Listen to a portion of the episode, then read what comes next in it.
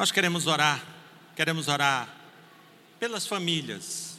O mês de maio, tradicionalmente, nós falamos sobre família. Você está perto da sua família? Você está sentado aí junto da sua família? Tá? Certamente você já orou por esse seu ente familiar hoje. Se ainda não orou, você vai ter a oportunidade de fazer isso agora, em nome de Jesus Cristo. Vamos ficar de pé? E eu quero que você ore por essa pessoa que é da tua família e que está aí pertinho de você. Abençoe essa pessoa. Se você está longe da sua família, chegue perto da sua família. Eu estou longe da minha família aqui representada, a Cássia, mas. mas ela sabe, enfim, Deus, eu estou ali pertinho dela. Mas você que pode sair do seu lugar, saia do seu lugar e vá perto aí do seu familiar e ore por essa pessoa. Clame a Deus pela vida dessa pessoa. Se você está sozinho aqui, ore por a, pelos teus familiares. Queridos e queridas, a família foi uma criação de Deus, não é invenção da sociedade, mas foi Deus que inventou, que criou. E o que Deus cria, Ele regulamenta, Ele abençoa. Ore por essa pessoa que faz parte da tua família.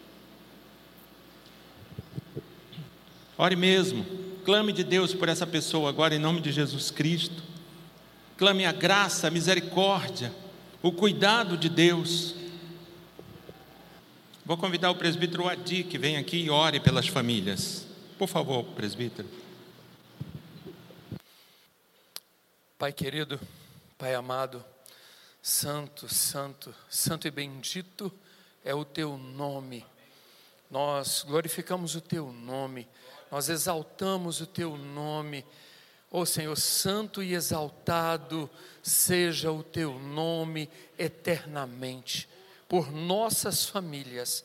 Ah, Senhor, o nosso coração se alegra e se regozija, Senhor, pelos nossos, por cada um dos nossos. Senhor Jesus, Ó oh, Senhor, derrama da tua graça sobre os pais, derrama da tua graça, Senhor Jesus, sobre os filhos, e em especial, Senhor, nessa noite, pelas nossas mães.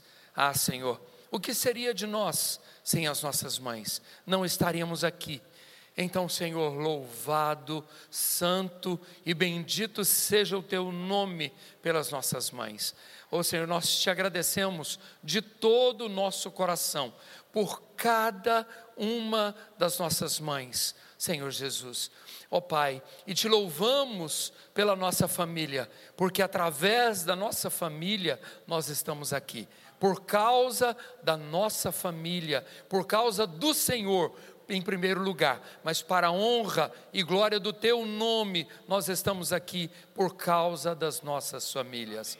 Louvado e bendito seja o teu nome, Senhor Jesus, ó Espírito Santo do Senhor, que o Senhor inunde cada coração, que o Senhor inunde cada família neste momento, que o Senhor alcance aqueles que estão nos ouvindo pela internet, aqueles que não têm o carinho dos seus pais ou de sua mãe, de seus familiares, Senhor, que o Senhor os abrace, porque o Senhor é o nosso Pai querido que nos ama de uma forma muito preciosa, e por esse motivo, Senhor, nós engrandecemos o teu nome, porque o Senhor tem cuidado da nossa família, o Senhor tem abençoado as nossas famílias, e para a honra e glória do teu nome, que assim seja, e nós te agradecemos por este privilégio de pertencer a uma família tão especial, a uma família que nos ama assim de uma forma tão profunda e tão sincera,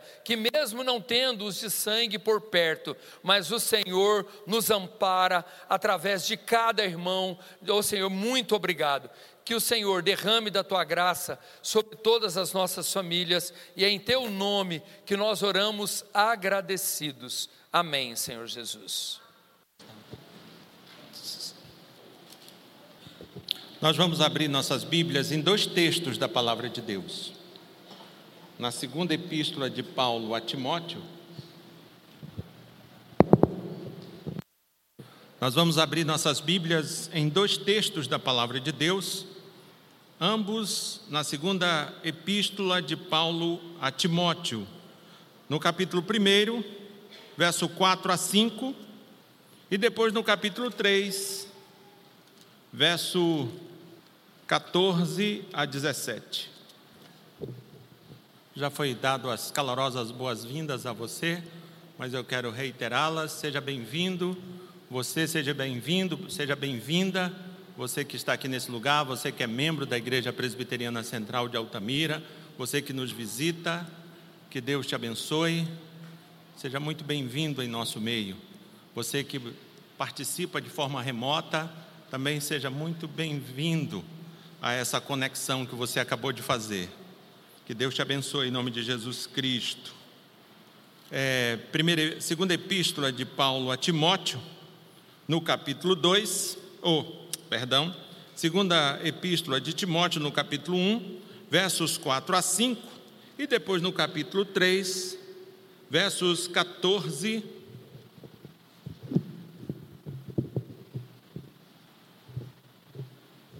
versos 14 a 17. Vamos acabar se entendendo aqui com esse microfone. Muito bem. Segunda epístola de Paulo a Timóteo, capítulos 1, 4 a 5. Quem achou, diga glória a Deus. Muito bem. O texto da palavra de Deus nos diz o seguinte. Eu vou ler desde o 3, que eu acho que dá uma compreensão melhor. Dou graças a Deus, a quem desde os meus antepassados sirvo com consciência pura, porque sem cessar me lembro de ti nas minhas orações, noite e dia. Lembrando das tuas lágrimas, estou ansioso, ansioso por ver-te, para que eu transborde de alegria, pela recordação que guardo de tua fé sem fingimento, a mesma que primeiramente habitou em tua avó Lloyd e em tua mãe Eunice. Eu estou certo que também em ti, capítulo 3, 14 a 17, tu, porém, permanece naquilo que aprendeste e de que foste inteirado, sabendo que de, sabendo de quem o aprendeste, e que desde a infância sabes as sagradas letras que podem tornar-te sábio para a salvação pela fé em Cristo Jesus. Toda a Escritura é inspirada por Deus e útil para o ensino, para a repreensão, para a correção, para a educação na justiça, a fim de que, to, de que o homem de Deus seja perfeito e perfeitamente habilitado para toda boa obra. Nós vamos orar. Deus Todo-Poderoso, a tua palavra foi lida mas se tu não tiver misericórdia de nós, se tu não falar aos nossos corações, na melhor das hipóteses será apenas e tão somente um discurso, será apenas serão apenas palavras. Mas se tu tiver misericórdia de nós, de cada um de nós, ela será verdadeiramente a tua palavra sendo exposta e alcançará o devido fim que ela mesma diz que alcança. Ela alcançará os nossos corações, ela nos consolará, ela vai nos exortar, ela vai nos animar, ela vai nos disciplinar, ela vai cuidar de nós, ela vai nos formatar. Deus, que tu nos abençoe, para que isto aconteça nesta hora, que a tua palavra seja eficaz que a pregação da tua palavra seja eficaz nesta noite e que ela faça, Deus, o que ela fez desde o início. Que ela traga, meu Deus, ordem ao caos, porque foi isto que ela fez lá no início. A terra estava sem forma e vazia, a terra, na verdade, estava um caos. Mas tu disse: haja luz e houve luz. E que assim, Deus, aconteça com cada um de nós mesmo que estejamos sob o caos, mesmo que a nossa realidade seja o caos, que tu jogue luz sobre nós, e assim não estejamos mais como que perdidos, mas completamente localizados pela tua palavra, em nome de Jesus Cristo. Amém e amém.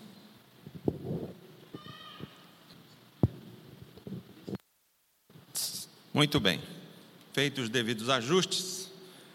Queridos, eu quero olhar para esses textos que eu li, para esse texto que eu li, e quero falar para você sobre as valorosas lições de uma mãe que serve ao Senhor. Mas antes, eu quero te chamar, quero chamar a tua atenção para três lições que eu acredito que esse texto nos dá. E quais seriam essas lições? E essas lições não são necessariamente somente para as mães. Na verdade, esta mãe aqui, Eunice, está nos dando lições para todos nós. E eu quero chamar a tua, lição, tua atenção para essas três lições que eu imagino que esse texto nos dá, que eu vejo que esse texto nos dá. Primeira, antes de ensinar, assuma a responsabilidade de ser, de, de viver o que você ensina. Não tem como nós tentarmos ensinar, especialmente quando estamos falando da educação cristã, se nós de fato não assumirmos o compromisso de ser aquilo que pretendemos ensinar. Não existe. Então eu creio que é a primeira lição que esse texto nos dá. Antes de ensinar, assuma a responsabilidade de ser, de viver o que você ensina. Uma outra lição bem interessante também: só o ensino da salvação fará com que uma pessoa compreenda quem de fato é e do que realmente precisa. Existem muitos doutores, pós-doutores que estão perdidos e estão em crises existenciais porque de fato não sabem quem são e de fato não sabem o que precisam. E eu digo para você que somente o ensino da salvação fará com que uma pessoa compreenda quem de fato é e, o que, e do que realmente precisa. A terceira lição: é preciso que a perfeição sempre seja o padrão, não importando quais sejam as circunstâncias. Não estamos autorizados a baixar o nível do padrão por conta, por causa, em razão da circunstância. É preciso que a perfeição sempre seja o padrão, não importando quais, quais sejam as circunstâncias. Queridos, Homenagear as mães é preciso. Na verdade, homenagear as mães é necessário e ao mesmo tempo muito difícil. E por que, que é muito difícil? Porque há muito o que se dizer, mas tudo que se possa, tudo que possa ser dito, ainda é pouco diante do significado de ser mãe. Eu creio que isso resume muito bem a dificuldade. Há muita coisa que possa ser dita, mas tudo que é dito ainda é pouco diante da realidade de uma mãe. É interessante eu te trazer essa informação histórica que o Google nos dá com muita facilidade, mas é interessante aqui, eu creio que contextualiza. No Brasil, queridos, o dia dedicado com exclusividade para homenagear as mães foi instituído em 1932. Minha mãe já tinha dois anos de idade acredito que fazia calor lá em Castanhal. Na verdade, foi instituído em 1932 pelo então presidente Getúlio Vargas, mas essa data ela só se consolidou anos depois, especialmente durante o governo militar. Hoje eu digo para você que essa data está muito mais do que consolidada. Hoje, por exemplo, para o comércio, a data Dia das Mães só perde para o Natal. E eu creio que eu não estou equivocado nessa minha afirmativa. Para os comerciantes, a data Dia das Mães só perde para o Natal, as vendas são muito boas. E quem andou ali pela 7 de setembro, no sábado, constatou isso, né? O tanto de gente entrando, saindo de lojas, etc, etc. Veja, todas as homenagens que são feitas neste dia, todos os presentes, todas as músicas, tudo que é dito, todas as homenagens, apesar de ficarem assim aquém do significado que tem, que tem uma mãe para os seus filhos, família e sociedade, elas buscam refletir o valor de uma mãe. Teve um presidente americano, Abraham Lincoln, ele disse uma célebre fra frase, nessa célebre frase, ele enfatiza assim um valor que tem uma mãe. Eu vou falar a frase aqui, certamente você vai lembrar dela. As mãos que embalam o berço governam o mundo. E na verdade, isso é, para ser mais redundante, na verdade isso é muito verdadeiro. Porque ninguém tem, tem como estabelecer princípios e valores de uma forma tão eficaz para a formação de uma pessoa como tem uma mãe. Uma mãe tem o pleno acesso a uma pessoa, ao seu filho. Uma mãe, dentro dos, dentre os entes que compõem uma família, uma sociedade, eu diria que é a que mais tem acesso à formação das pessoas. E é por isso que a gente precisa com, concordar com Abraão Lincoln. As mãos que embalam o berço governam o mundo. Elas têm sim o poder de, de formar o caráter, a índole, a personalidade daquelas mulheres, daqueles homens que um dia governarão o mundo. Queridos, quando a gente volta ao nosso texto para a carta de Paulo a Timóteo, nós vamos ver que um dos propósitos de Paulo escrever 2 Timóteo é incentivar Timóteo a manter-se firme na sã doutrina. Você vai ver que o capítulo 3, ele começa falando dos males e das corrupções dos últimos dias. E eu gostaria de te dizer que é importante, meu querido e minha querida, é importante perceber no texto que eu li o que é feito em função deste propósito de manter viva a doutrina correta. Paulo, para fazer isso, com esse intuito, Paulo, na verdade, ele exorta a formação, ele exalta, melhor dizendo, a formação espiritual de Timóteo, realizada em sua família, e assim nos permite perceber as lições valorosas que vêm da mãe de Timóteo, lições essas que te, determinaram sua personalidade e seu caráter. Essas lições formataram esse ensino, essa formação espiritual de Timóteo determinou quem ele é. E eu quero, queridos, falar sobre isso nessa noite. Quero falar sobre essas valorosas lições de uma mãe que serve ao Senhor. Se você já serve o Senhor, louvado seja o, teu, o nome do Senhor por isso. Se você ainda não serve, quem sabe o Senhor, à medida que essa mensagem for sendo pregada, exposta, quem sabe Ele mesmo te convence de servi-lo. Amém? Tudo pode o Senhor. A primeira lição, queridos, está aí dos versos, no verso 5 do capítulo 1 e também no verso 14 do capítulo 3. E eu digo para você que a primeira lição nos diz que é preciso ser antes de ensinar. A primeira lição, olhando para esses dois versículos, desses dois capítulos que eu citei, eu quero te dizer que é preciso ser antes de ensinar. É preciso ser antes de ensinar. Existem professores, por exemplo, na escola de medicina, que não são médicos. Mas não estou falando de medicina, não estou falando de uma outra matéria, mas eu estou falando de espiritualidade, de vida cristã. E para ensinar a espiritualidade cristã é fundamental, como diria o advogado, é sine qua non, é de suma importância que se viva, que seja antes de, de ensinar.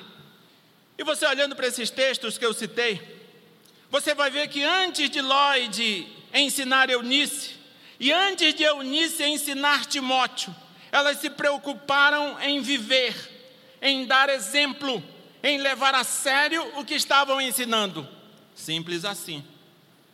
O que elas fizeram, na verdade, foi seguir a orientação bíblica que diz, e há quem diga que Abraham Lincoln, quando falou aquela frase, as mãos que embalam o berço governam o mundo, Há quem diga que ele estava pensando em Provérbios 22, 6.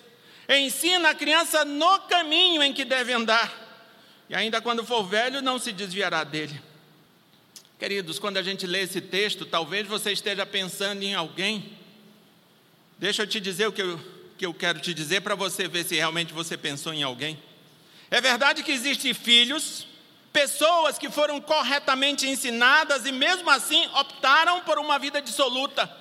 Talvez você pensou em alguém dessa, dessa, dessa natureza, talvez você pensou em alguém que fez esse tipo de escolha.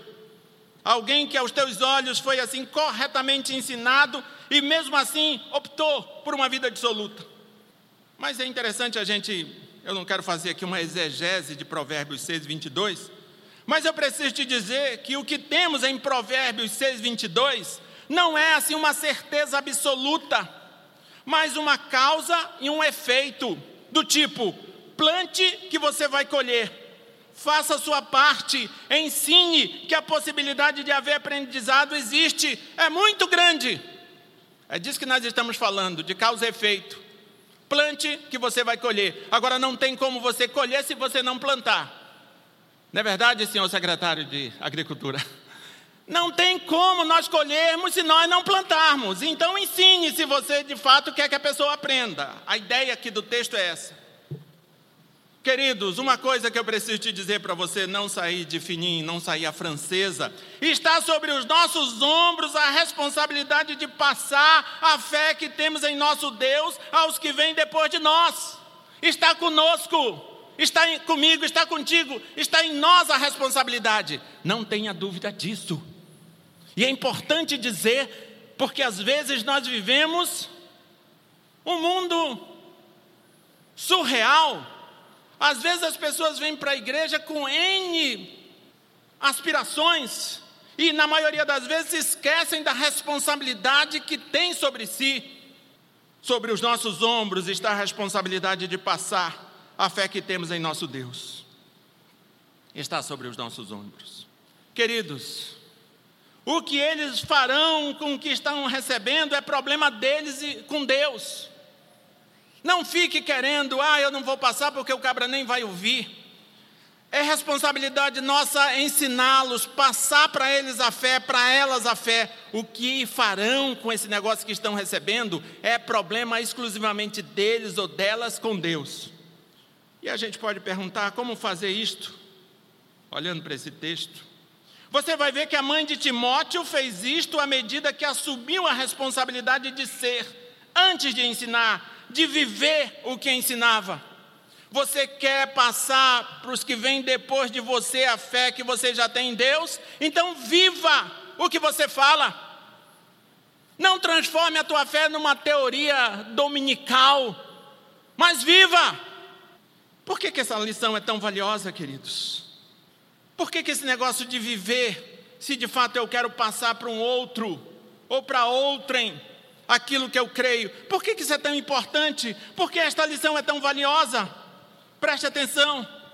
Porque os nossos filhos, as pessoas que naturalmente nos têm como exemplo, que podem aprender conosco, nos observam muito mais do que nos ouvem.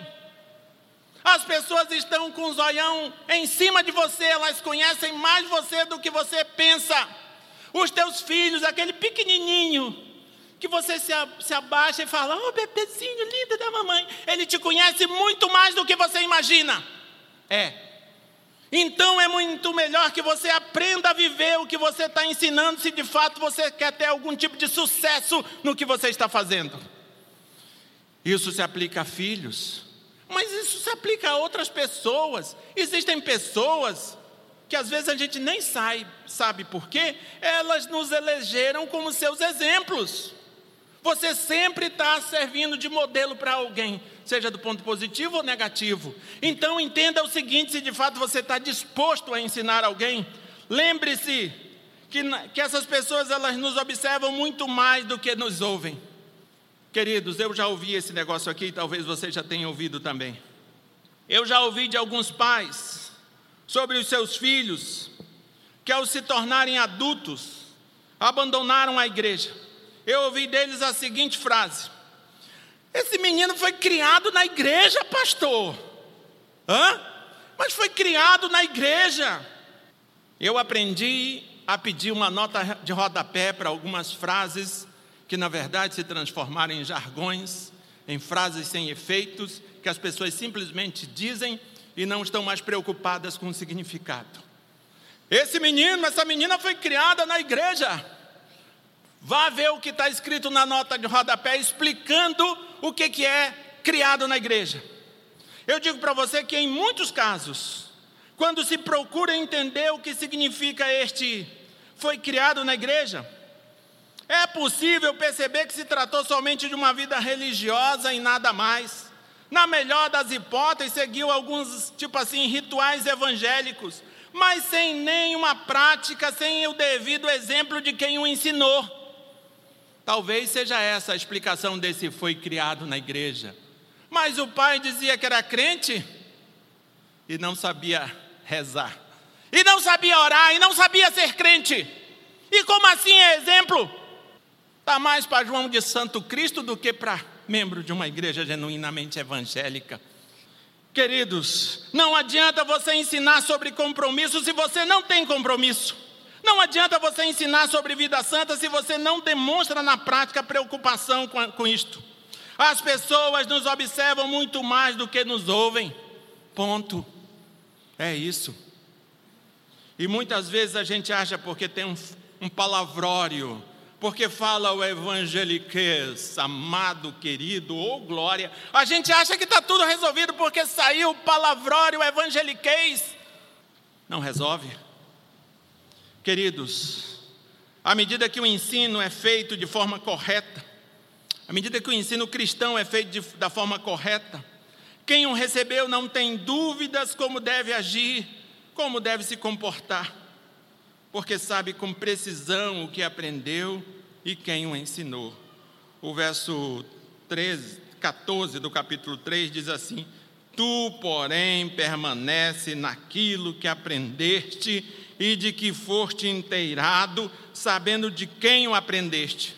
Perceba o contexto que Paulo estava dizendo isso. Ele estava dizendo isso no meio da perversão, no meio da ilusão, no meio da mentira. No meio disso, é como se ele estivesse rodeado de, de, de pecado por tudo que é lado, e Paulo fecha o foco em Timóteo e diz assim: Tu, porém, permanece naquilo que aprendeste e de que foste inteirado, sabendo de quem o aprendeste. Queridos, a pergunta para nós passarmos para o segundo ponto é a seguinte: Será que temos coragem de dizer isto aos nossos filhos e às pessoas a quem devemos ensinar e ser exemplo? Tu, porém, permanece naquilo que aprendeste e de que foste inteirado, sabendo de quem o aprendeste. Já pensasse se eu acaba dizer, né? Como assim? Tu está me falando isso? Você mesmo nem leva a sério o que você ensina? Será que nós temos coragem de dizer isso às pessoas a quem temos o compromisso, a responsabilidade de ser exemplo, de ensiná-los? Não sei. Pense você. Qual seria a segunda lição? A segunda lição está dos versos 15 a 16. E eu digo para você que, primeiro, é preciso ser antes de ensinar, agora é preciso priorizar o ensino da salvação. Você vai ver que o texto diz isto aí no verso 15. Não é verso 15 a 16, não, é só o verso 15. O verso 15 diz assim: Desde a infância sabe, sabes as sagradas letras, que podem tornar-te sábio para a salvação pela fé em Cristo Jesus. É preciso priorizar o ensino da salvação. Queridos, nos nossos dias, os pais têm muitas prioridades para os seus filhos. Tem muitas. Eu vou citar aqui algumas. Alguns priorizam o aprendizado de diversas artes marciais. O menino sabe lutar tudo que é tipo de arte marcial, que eu nem vou me arriscar a falar o nome de alguma delas. Mas, mas alguns priorizam o aprendizado de diversas artes marciais. Outros priorizam o inglês, o francês, o javanês, o polonês, o português, sabe falar tudo que é língua. A formação acadêmica e por aí vai. E não isso tem até uma razão. E a razão disso é a necessidade que os pais, razão essa lícita, razão essa natural, que os pais têm, de quererem que os seus filhos ou filhas sejam pessoas respeitáveis, com um excelente futuro, e às vezes também é até o próprio sonho do pai que ele está tentando realizar no seu filho ou na sua filha. Não sei se você já assistiu um filme do estrelado pelo Will Smith. Estou falando do filme King Richard, Criando Campeãs. Na verdade, esse filme ele conta a história do pai das tenistas Venus e Serena Williams. E, é, e este pai, ele tinha assim como prioridade fazer de suas filhas as maiores atletas do mundo do tênis. E nós vamos ver que ele conseguiu. Elas são grandes, foram e são grandes campeãs. Eu acho que ainda tem uma que está aí, que está na ativa. Ou seja, a própria história, não precisou nem a gente assistir o filme do o fim do filme que a gente sabe que ele conseguiu. A gente voltando aqui os nossos olhos para o nosso texto, nós vamos ver que a Bíblia vai nos mostrar que Eunice, a mãe de Timóteo, teve como prioridade o ensino das sagradas letras, ou seja, o ensino da salvação. Eunice começou a ensinar Timóteo desde a infância, desde a mais tenra infância, priorizou o ensino da salvação. Não há, queridos, não há problema em sermos grandes tenistas, desportistas, de sabermos diversas artes marciais, falarmos diversos idiomas, termos uma excelente formação acadêmica, ganharmos muito dinheiro, não há problema nisto. O problema é, to é ter todas essas coisas e não sabermos nada sobre a salvação e não estarmos nem nos importando com a salvação. Queridos, aprender sobre a salvação é o que há de mais urgente e importante, porque é somente este aprendizado que dará condições de percebermos quem realmente somos, onde estamos, com quem convivemos e do que realmente precisamos. O profeta Isaías, você já ouviu falar dele? O profeta Isaías era um homem do palácio, com uma excelente formação, inclusive religiosa mas não tinha real noção de quem de fato era e do que realmente precisava. Foi somente quando teve certeza de que o Deus Criador e sustentador é real que obteve respostas a essas questões. Às vezes, queridos, nós estamos na igreja e estamos achando que Deus é só um assunto para domingo à noite, é só algo, é só um tema de sermões. É só um meio de tirar dinheiro das pessoas e por aí vai. Veja o que diz Isaías 6, de 5 a 7. Veja que esse momento, Isaías, que já era religioso, há muito tempo, era até chamado de profeta, vivia ali na, no palácio. Mas veja o que acontece com ele no ano da morte do rei Uzias. No, sob o governo do rei Uzias, Israel ia muito bem, obrigado porque era um homem que andava nos retos caminhos do Senhor e governou aquela, aquela nação com, com esmero. Mas no ano da morte do rei Uzias aconteceu uma crise, e veja o relato de Isaías 6, de 5 a 7. Ai de mim, estou perdido, porque sou homem de lábios impuros, habito no meio de um povo de impuros lábios, e os meus olhos viram um rei, o Senhor dos exércitos. Ai de mim, porque eu sempre achei que isso era só uma conversa, era só uma fala, era só um, um mote, era só um tema, e agora estou vendo que é real. Achei que era só um tema de sermão, achei que era só uma coisa que a gente falava quando estava preocupado, que a gente dizia assim: ah, meu Deus do céu, eu nem sei se, que existia, mas agora estou vendo que existe, meus olhos viram um rei, o Senhor dos exércitos, e ao ver o rei, eu percebi que de fato eu sou. E você só vai perceber quem de fato você é se você tiver a noção correta que Deus é real, meu querido. Enquanto você tratar Deus como uma elocubração, uma caraminhola, uma coisinha que passa no teu pensamento, uma interjeição de espanto, ai meu Deus, enquanto você tiver Deus sob esses aspectos, você nem conheceu a Deus e muito menos a si mesmo e, as pessoas com quem você convive e o mundo que você vive. E o texto segue e diz: então um dos serafins voou para mim, trazendo na mão uma brasa viva que tirara do altar com uma tenaz. Com a brasa tocou a minha boca e disse: Eis que ela tocou os teus lábios. A tua iniquidade foi tirada e perdoado o teu pecado. O que ele precisava era de perdão. E o que nós precisamos é de perdão. E eu só vou saber que eu preciso de perdão se eu tiver a noção correta que o Deus Criador e sustentador é real é muito mais real do que eu imagino.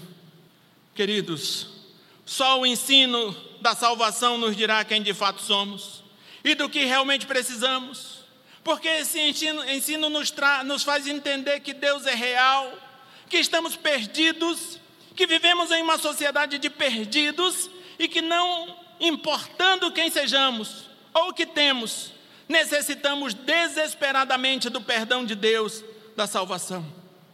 Antes de querer que nossos filhos e filhas sejam grandes no que são e fazem, é importante ensinar sobre a salvação.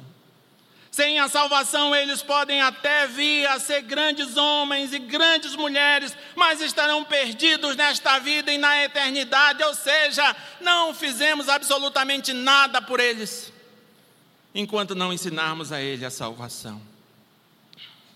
Eu quero te dar um conselho antes de passar para o terceiro ponto. Aprenda sobre a salvação. Porque você, eu não tenho como te ensinar sobre física quântica. Sabe por quê? Eu não sei sobre física quântica. Então, como é que você vai falar sobre salvação se você não entende de salvação, você não aprendeu sobre salvação? Então, o primeiro conselho que eu quero te dar é aprenda sobre salvação. Depois, viva, não a física quântica, viva, pode viver a física quântica se for possível, né?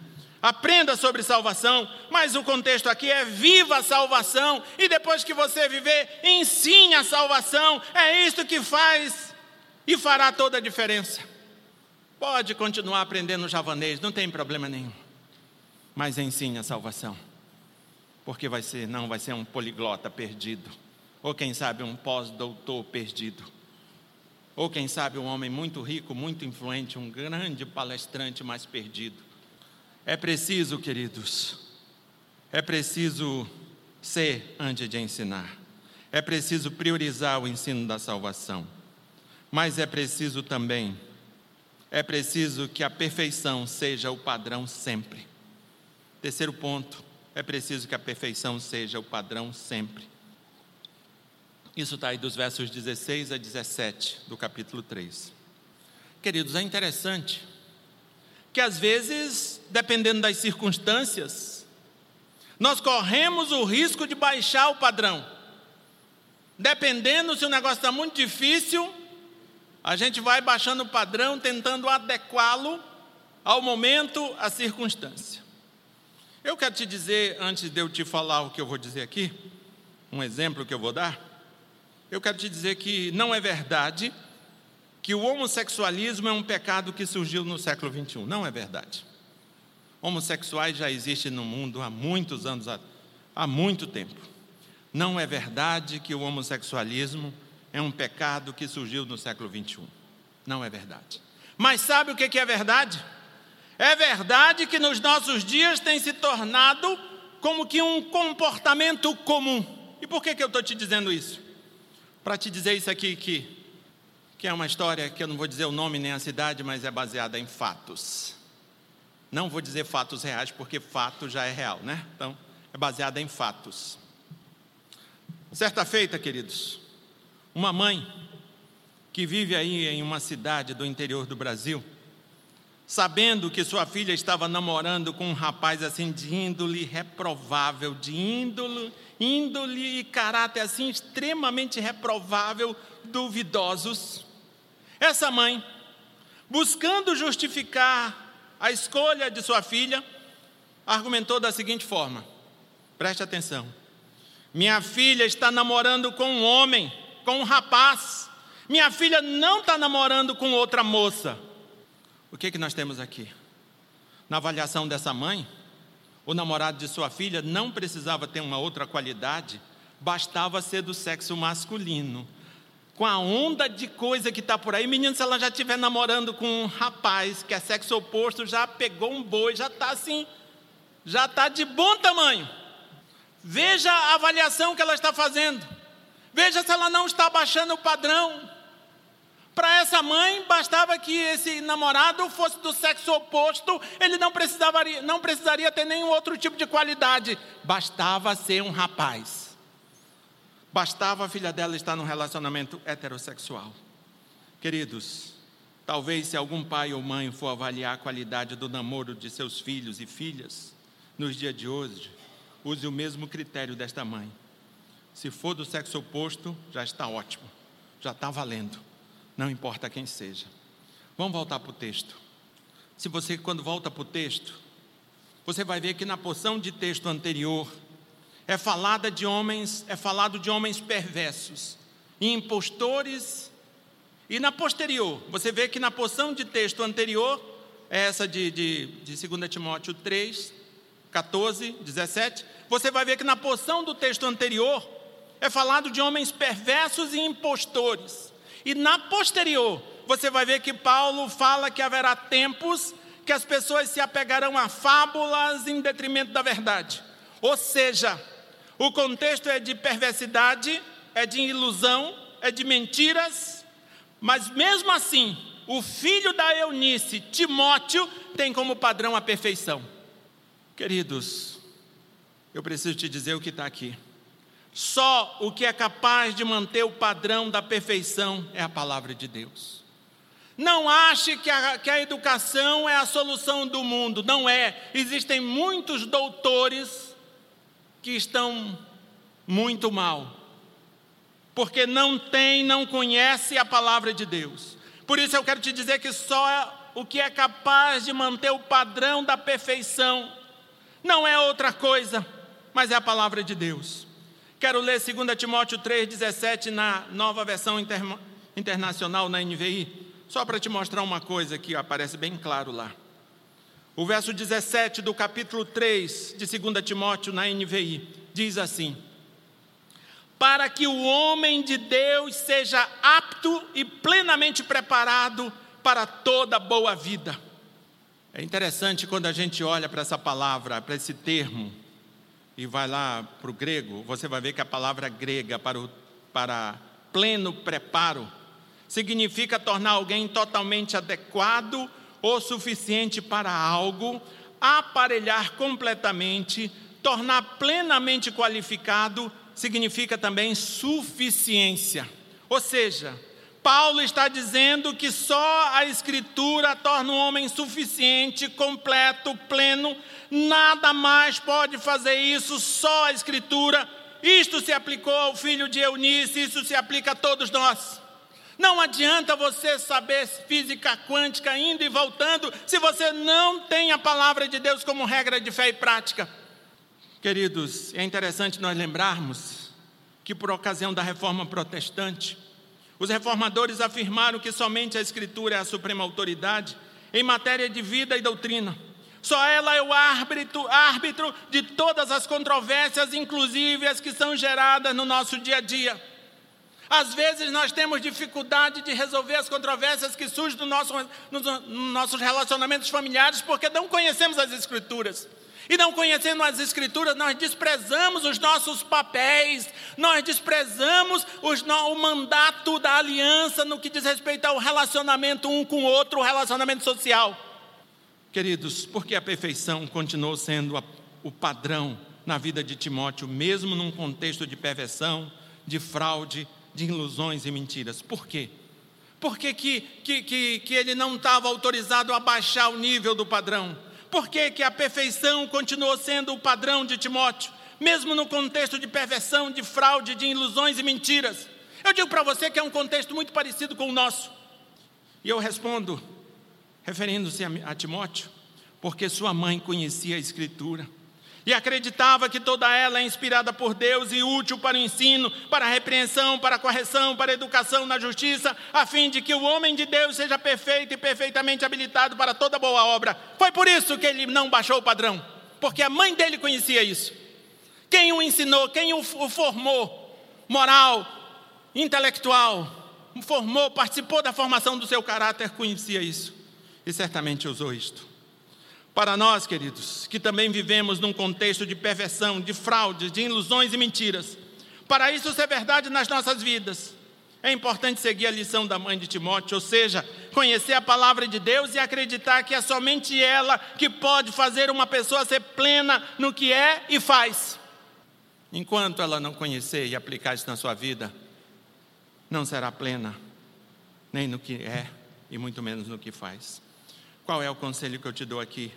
antes de partir para as nossas reflexões finais. Conheça a palavra de Deus e leve essa palavra de Deus a sério. Tem muita gente que conhece, tem um ser que conhece a palavra de Deus muito melhor do que nós.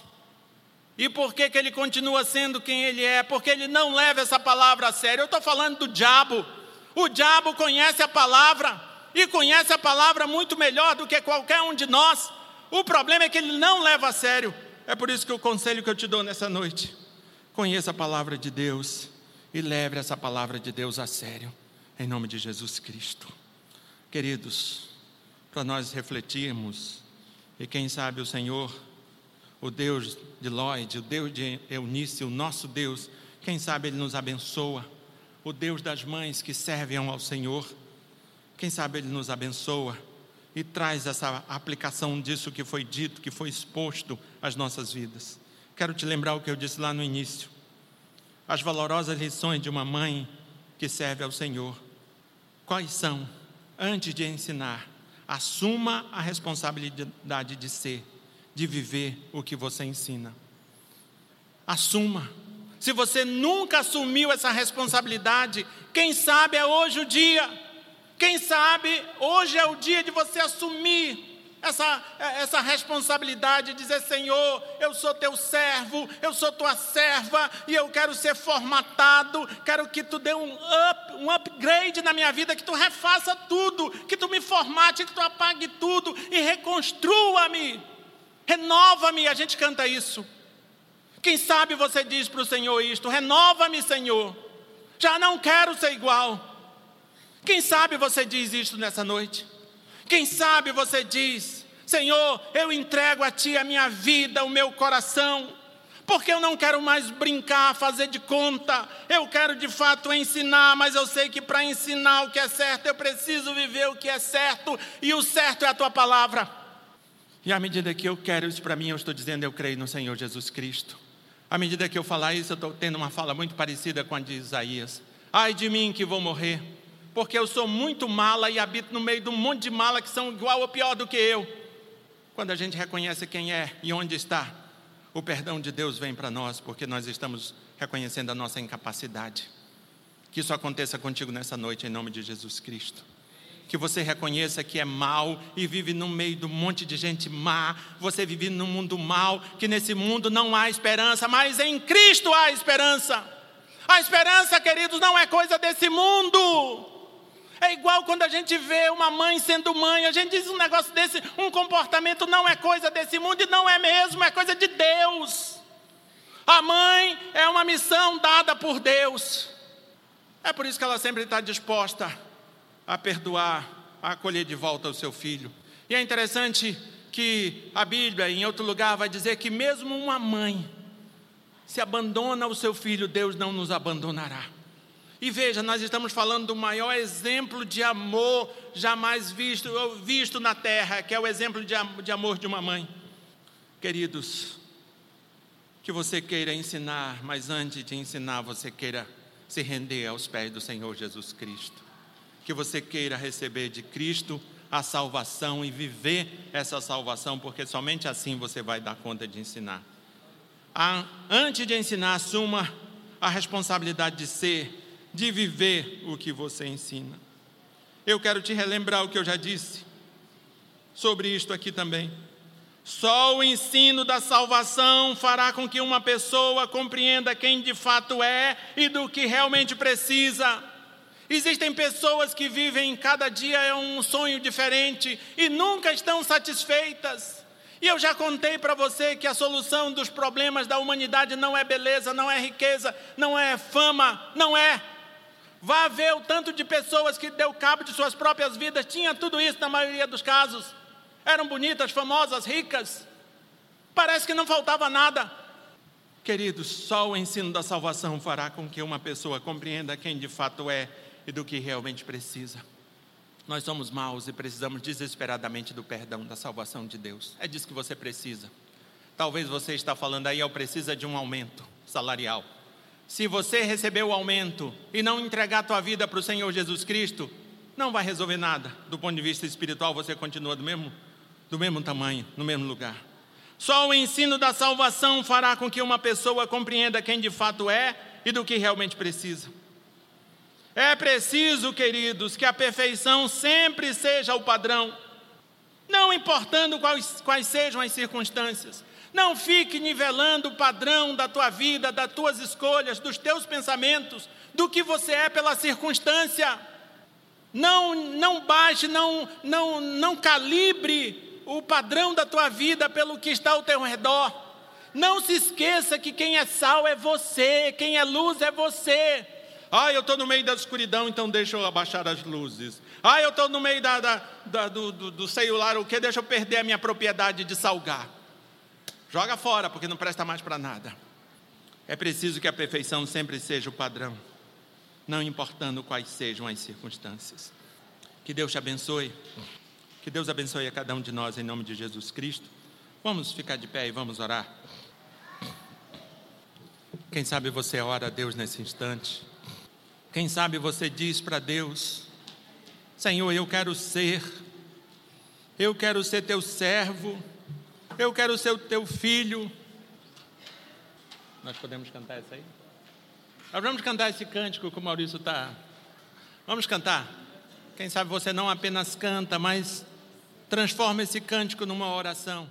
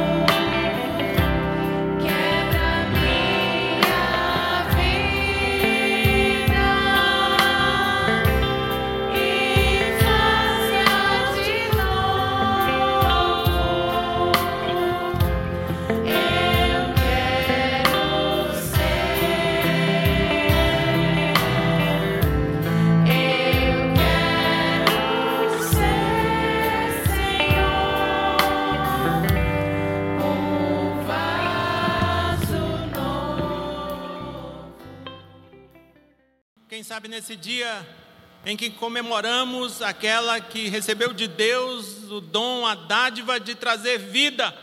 Quem sabe nesse dia você nasce para Cristo. Quem sabe nesse dia você clama de Deus para que Ele te refaça.